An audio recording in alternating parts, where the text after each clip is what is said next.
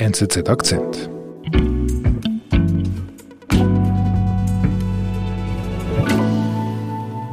Darf ich dich bitten, dich vorzustellen? Ich heiße Peter Fischer, ich bin der Chefökonom der NZZ. Peter, erzähl uns doch bitte die Geschichte deiner Bekannten von der Krim. Tja, ich habe eine gute be russische Bekannte, die hat äh, eine Tatschau auf der Krim und da habe ich äh, zwei, drei Tage bevor dieser schreckliche Überfall auf die Ukraine losging, geschrieben, um Gottes Willen, du bist immer noch dort, schau schnell zu, dass du zurück nach Moskau kommst. Und sie hat mir geantwortet, ach, das ist alles nur äh, Drohung, das wird sicher nichts passieren. Ja, ich habe da ein paar Kampfhelikopter gesehen und so weiter. Aber nein, nein, kein Problem, mach dir keine Sorgen.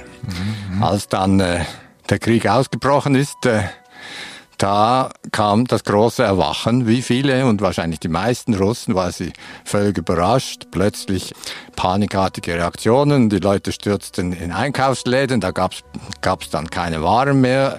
Versuchten Geld abzuheben, bis es an den Bankomaten kein Geld mehr gab. Mhm. Ich glaube, das ist relativ typisch. Äh, was ich höre, hat sich jetzt ein bisschen beruhigt. Es gibt wieder Rubel, aber äh, die Waren sind alle viel teurer geworden. Mhm. Also die sind böse erwacht.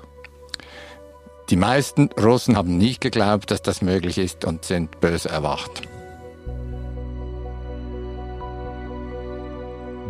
Panikkäufe, Geldprobleme. Von Russinnen und Russen hört unser Chefökonom und ehemaliger Russland-Korrespondent Peter Fischer derzeit, wie hart die westlichen Sanktionen sind. Nur, ob Putin im eigenen Land deshalb Widerstand erwächst, ist die andere, entscheidende Frage.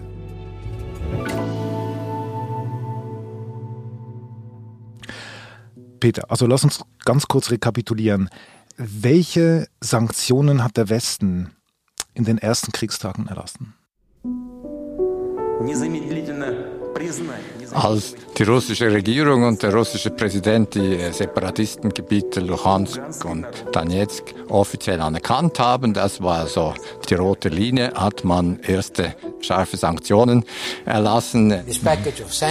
Die EU und die USA, und zwar sogenannte Smart Sanctions, smarte Sanktionen, die sich ganz gezielt gegen die politisch Verantwortlichen, gegen Putin und seinen engeren Zirkel richteten.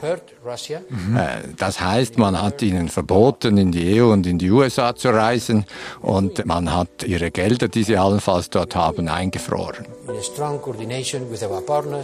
Als dann klar wurde, dass es nicht dabei bleibt, Russland einen Großangriff auf die Ukraine startete, hat man schnell die Sanktionen massiv verschärft. Erstens hat man weitere Gelder eingefroren, mhm. immer noch aber gezielt gegen einzelne Personen. Und je schlimmer das wurde mit dem Krieg in der Ukraine, umso stärker hat man auch versucht, gegen staatsnahe Banken vorzugehen, mhm. denen im Prinzip den Zahlungsverkehr mit dem Ausland zu verunmöglichen. Mhm, und man hat dann auch begonnen, den Export von Hochtechnologie zu verbieten.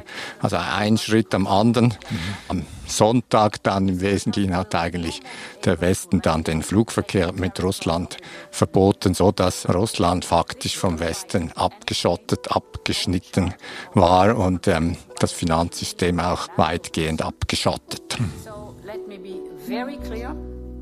Our airspace will be closed und was hatte das für Auswirkungen auf den, auf den Alltag? Oder anders gefragt, wie spürte das die Bevölkerung? Also ich denke, das große Aufwachen kam am Montagmorgen, mhm. als klar war, dass Banken in Schwierigkeiten gerieten. Da blieb der russischen Zentralbank nichts anderes übrig, als äh, stark zu reagieren. Okay, was ähm, heißt das? Sicher nicht zur Freude der Zentralbank, mhm. äh, haben sie gemacht, was sie noch nie in diesem Jahrhundert äh, gemacht haben. Erstens haben sie unmittelbar die Zinsen von 9,5 Prozent auf 20 Prozent erhöht, mhm. um zu versuchen, den Rubelzerfall zu stoppen. Der, der Rubel, Rubel, der Rubel ist runter. Der Rubel, die russische Währung, ist abgestürzt, hat über einen Drittel an Wert verloren. Man muss sich vorstellen, das heißt, dass alles, was äh, ausländisch ist und was in Dollar oder in Euro gerechnet wird, plötzlich äh, ein Drittel oder mehr teurer wurde. Mhm. Und in, in Russland ist es äh, schon lange so, dass man vor allem den Dollar und dann auch den Euro so etwas wie als Sicherheit, mhm. als Halbparallelwährung nutzt. Mhm. In schwierigen Situationen oder überhaupt grundsätzlich sind sie sich gewohnt, ähm, Fremdwährung, vor allem Dollar, neuerdings auch viel stärker Euros zu kaufen und zu halten. Mhm. Es gibt überall in Moskau gibt's Wechselstuben, nicht nur Banken, die äh, Rubel gegen Dollar äh, wechseln. Man sieht überall die Kurse angezeichnet. Mhm. Ja, und plötzlich war jetzt praktisch nicht mehr möglich, Dollar oder Euro zu erhalten. Und ein, ein Euro oder ein Dollar wurden über ein Drittel teurer. Oder? Mhm. Das heißt, das haben sie unmittelbar gespürt.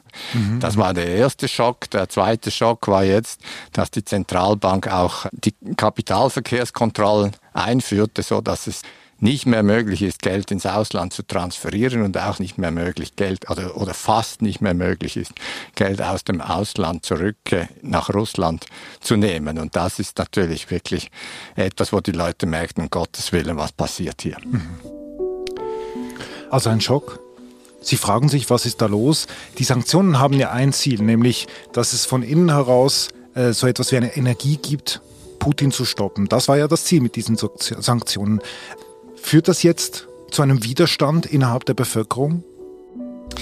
Ich habe ja äh, lange in äh, Russland äh, gearbeitet und habe immer noch von dort äh, mit vielen Leuten Kontakt. Es ist natürlich äh, schwierig, ein allgemeines korrektes Bild wirklich zu mhm. liefern, mhm. aber mein Eindruck ist, die Leute, sehr viele Leute sind schockiert und äh, zutiefst deprimiert über das, was jetzt hier passiert. Sie fühlen sich machtlos, sie haben Angst, dass äh, jetzt äh, alle ihre Errungenschaften der letzten Jahrzehnte seit mhm. der Eröffnung irgendwo auf dem Spiel sind. Mhm. Und natürlich sind sie darüber nicht glücklich, mhm. aber man muss auch sehen, dass äh, Russland äh, ist keine westliche Demokratie mehr, hat zunehmend repressive, fast schon diktatorische Züge. Putin wird nicht gewählt. Mhm. Wer aufbegehrt, der wird sofort als Landesverräter hingestellt, muss äh, Verhaftung und Schlimmeres riskieren. Das heißt, es ist nicht so einfach, äh, Unmut so zu äußern, dass es auch politische Konsequenzen hat. Das ist das eine. Und das andere, was ich denke, ich habe auch äh, Bekannte, die haben mir geschrieben, was macht ihr jetzt da, ihr Schweizer? Jetzt trägt ihr diese Sanktionen mit, bestraft uns kollektiv. Wir sind doch äh, schon lange gegen Putin. Ihr wisst doch, wir können nur nichts tun. Wieso seid ihr jetzt alle gegen uns? Mhm, Und das spielt natürlich genau in das Narrativ der Administration von Putin in die Hände, die, die sagt, der Westen ist gegen uns, wir sind bedroht, wir müssen patriotisch zusammenstehen. Und ich denke, es gibt schon auch so ein bisschen ein trotziger Patriotismus als Reaktion auf das, was jetzt passiert. Mhm. Also das heißt, du erwartest keinen Aufstand aus dem Volk wegen den Sanktionen? Russland ist äh, nicht mehr eine Demokratie westlichen Stils. Von dort her glaube ich, Widerstand ist sehr schwierig. Es gibt sicher einen größeren Unmut in den großen Städten, aber bis sich das wirklich in Massendemonstrationen etc. äußert, braucht es sehr viel. Russland hat bereits wirtschaftliche Stagnation, 8,5 Prozent Inflation gehabt. Das wird jetzt in die Höhe schnellen. Alle Preise werden teurer werden. Die Leute werden sicher einen großen Unmut verspüren. Die Frage ist einfach, ist es möglich, dass sich das auch dann in solchen politischen Widerstand äußert, dass äh, Putin reagieren muss. Äh, das halte ich für sehr schwierig. Mhm. Das also quasi die Sicht mal auf die Bevölkerung. Es gibt ja noch, weil es ja Wirtschaftssanktionen sind, es gibt ja noch die Unternehmer. Die sind ja auch direkt betroffen von den, von den Sanktionen. Wie, wie denn genau? Ja, für Unternehmer ist das auch eine, vor allem für private Unternehmen ist das auch eine extrem schwierige Zeit. Mhm. Ich kann vielleicht äh, ein kleines Beispiel machen. Gerne, ja. Ich kenne jemanden, der ist Finanzchef bei einem äh, exportorientierten Unternehmen in Russland. Äh, um ihn zu schützen, will ich jetzt nicht auf die Details eingehen, mhm. aber dieses Unternehmen liefert also ins Ausland und nach diesen Ereignissen haben die Abnehmer im Ausland gesagt, ja also unter diesen Umständen kaufen wir nicht mehr und mhm. äh, gibt keine Exportrisikogarantien mehr etc. Mhm. Dabei ist es nicht geblieben. Das Unternehmen hat Kredite bei einer Staatsbank. Mhm. Die Staatsbank hat gesagt, sagt, ja, also wenn eure Abnehmer nicht mehr gesichert sind, sind die Kredite nicht mehr sicher. Entweder ihr zahlt zurück oder liefert Sicherheiten. Muss das Unternehmen sagen, ja, das können wir nicht. Mhm. Dann hat die Staatsbank gesagt, gut, dann übernehmen wir die Mehrheit an euch als Sicherheit. Okay, und das okay. führt bereits dazu, dieser Tage muss dieser Finanzchef nun die Mehrheit an diesem Unternehmen überschreiben, was dazu führt, dass dieses private Unternehmen faktisch äh, eigentlich unter Staatskontrolle gerät. Also das heißt, die Not quasi überhaupt zu Geschäften mit dem Ausland führt sie eigentlich in die Arme des Staates. Macht sie noch das ist ein bisschen das Paradoxe an diesen Sanktionen. Russland ist ja äh, seit einigen Jahren schon immer stärker zu einem staatskapitalistischen System geworden, bei dem die Entourage um Präsident Putin herum die großen Konzerne, vor allem Rohstoffkonzerne, kontrolliert und nutzt, um auch Geld zu verteilen. Oder? Und äh, die Privatwirtschaft es sowieso schon eher schwierig hatte. Und jetzt ist es absehbar so, dass diese Privat, privaten Unternehmen, die es noch gibt, in größere Schwierigkeiten geraten, allenfalls in größere Abhängigkeiten vom Staat, denn das sind die einzigen, wo sie, wo sie noch Kredite kriegen können. Mhm. Und wer exportorientiert ist, der steht momentan, äh, der schläft ganz sicher schlecht. Mhm. Es gibt ja in Russland diese superreichen Wirtschaftstycoons, Oligarchen. Was passiert mit ihnen?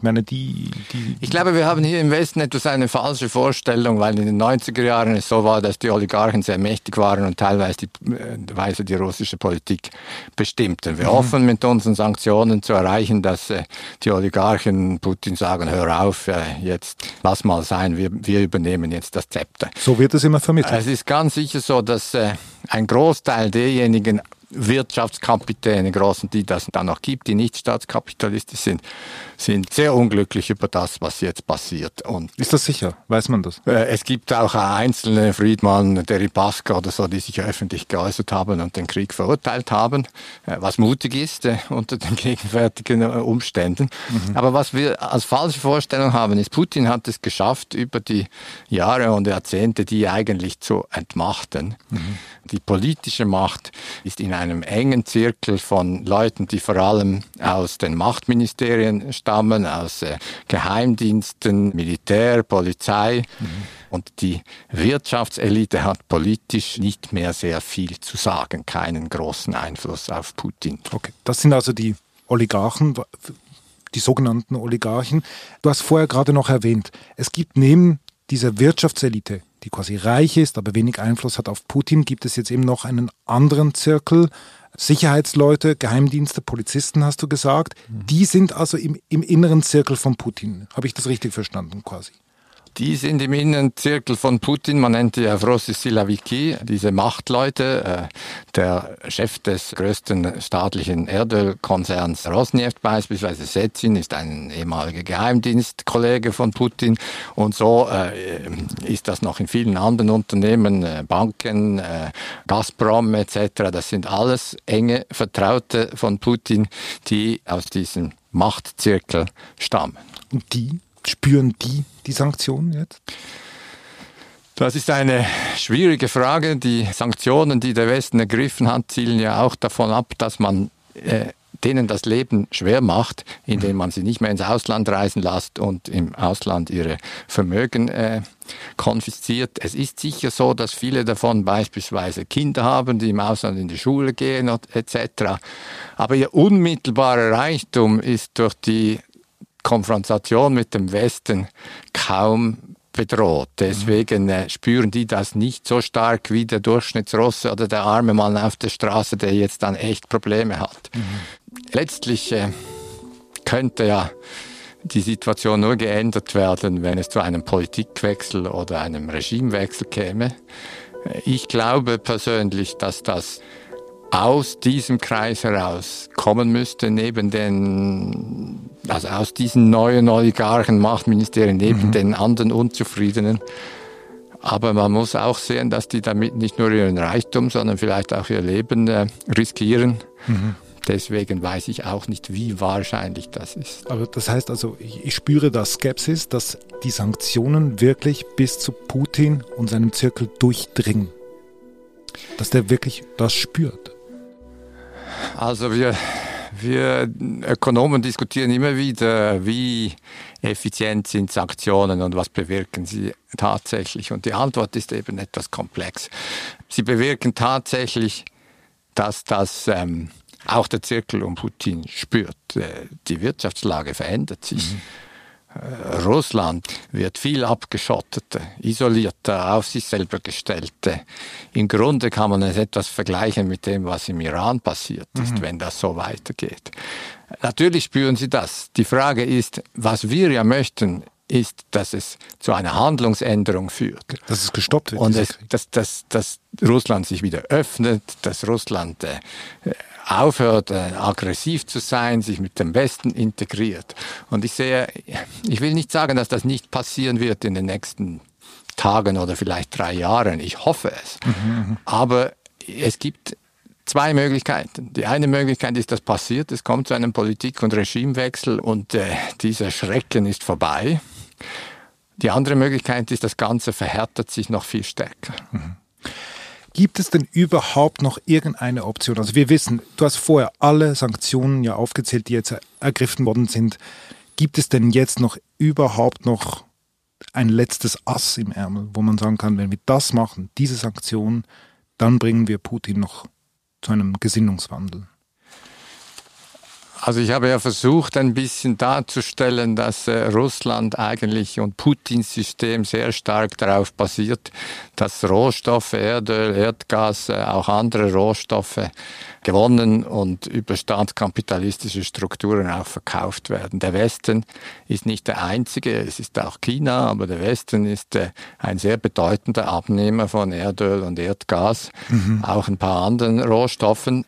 Am meisten würde es dieses System schmerzen, wenn wir ein Teilembargo oder Embargo auf dem Import von äh, russischem Erdöl, vielleicht Erdgas, mhm. äh, erlassen würden. Je mehr, umso stärker würde das schmerzen und das würde natürlich die Hoffnung vergrößern, dass auch dieser Zirkel, der davon profitiert, sagt, hey, so geht's nicht mehr weiter, wir müssen was machen, weil wir verlieren alles. Mhm. Wieso wird's nicht gemacht? Das Problem ist natürlich, das würde uns auch stark schmerzen. Äh, die EU ist äh, russisches Erdgas, auch russisches Erdöl ist wichtig für die Energieversorgung der, der EU und äh, indirekt über die Preise auch für den Energiesektor der Schweiz. Mhm. Wir sehen schon, dass natürlich die Energiepreise sehr stark gestiegen mhm. sind und unsere Wirtschaft darunter leidet. Aber das, dazu ist natürlich zu sagen, wenn man wirklich äh, Russland so eine Verhaltensänderung bewirken will, weil das diesen Kern so schmerzt, dann muss es halt auch uns schmerzen. Also von mhm. dort her schmerzfreie Sanktionen, die noch stärker sind, gibt es kaum. Okay. Wie hoch sind die Chancen, dass das noch kommt, ein Importstopp für Gas nach Europa, in die Schweiz? Also ich glaube, was man jetzt schon diskutiert, ist ein Stopp des Kaufs von russischem Erdöl. Und mit jedem Tag, äh, wo dieser Krieg andauert und diese Konfrontation, ist ja eigentlich schon so, dass bereits jetzt äh, wahrscheinlich äh, Putin überrascht ist, dass der Westen geeint unter amerikanischer Führung derart massive Sanktionen ergriffen hat. Das ist viel stärker als alles, was man bisher je gesehen hat. Mhm. Ist allerdings auch so, dass mit diesen Sanktionen die Kosten seines äh, Überfalls auf die Ukraine massiv gestiegen sind. Ähm, ich glaube, deswegen muss er auch, hatte das Gefühl, er muss jetzt die Flucht nach vorne ergreifen und etwas vorzeigen können, sonst, äh, sonst steht er leer da. Mhm. Also eine, eine verzwickte Situation. Ich halte die Situation für momentan sehr traurig, äh, tragisch für alle. Für uns natürlich. Äh, es wird Westen, es wird Europa, es wird die Beziehung zu Asien umkrempeln längerfristig. Und es ist absolut tragisch für die Ukrainer, die unter völlig unnötig schrecklich leiden. Und es wird auch tragisch für viele Russen. Mhm. Und äh, das äh, ist schon eine, eine sehr schwierige Situation. Aber ähm, auf Russisch gibt es das Wort Nadjesta Umarayan Pasletny, das heißt, die Hoffnung stirbt zuletzt und ich äh, habe die Hoffnung, dass das nicht das Ende der Geschichte ist und Russland zur Vernunft kommt. Lieber Peter, vielen Dank für deinen Besuch. Danke, David. Das war unser Akzent. Produzentin und Produzenten dieses Podcasts sind Marlen Oehler, Sebastian Panholzer und Benedikt Hofer. Ich bin David Vogel. Bis bald.